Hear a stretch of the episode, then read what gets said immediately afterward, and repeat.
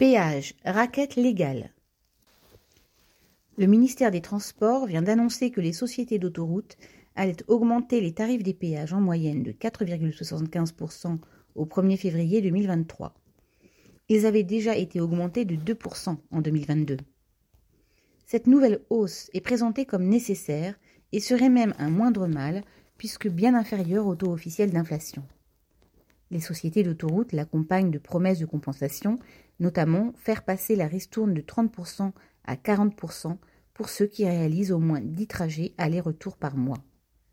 Ce n'est cependant qu'une promesse qui ne concernerait qu'une partie des autoroutes à péage, contrairement aux hausses annoncées.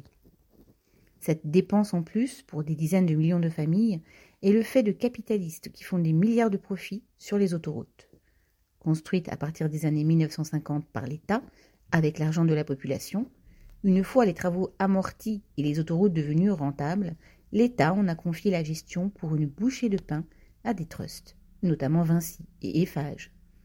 Depuis 2006, ceux-ci ont versé plus de 33 milliards d'euros de dividendes à leurs actionnaires.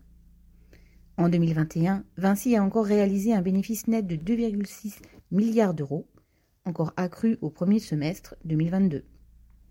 Le groupe APRR lié à Eiffage en a fait autant. La nouvelle augmentation des tarifs de péage est tout simplement un vol sur le dos des automobilistes. Charles Legoda.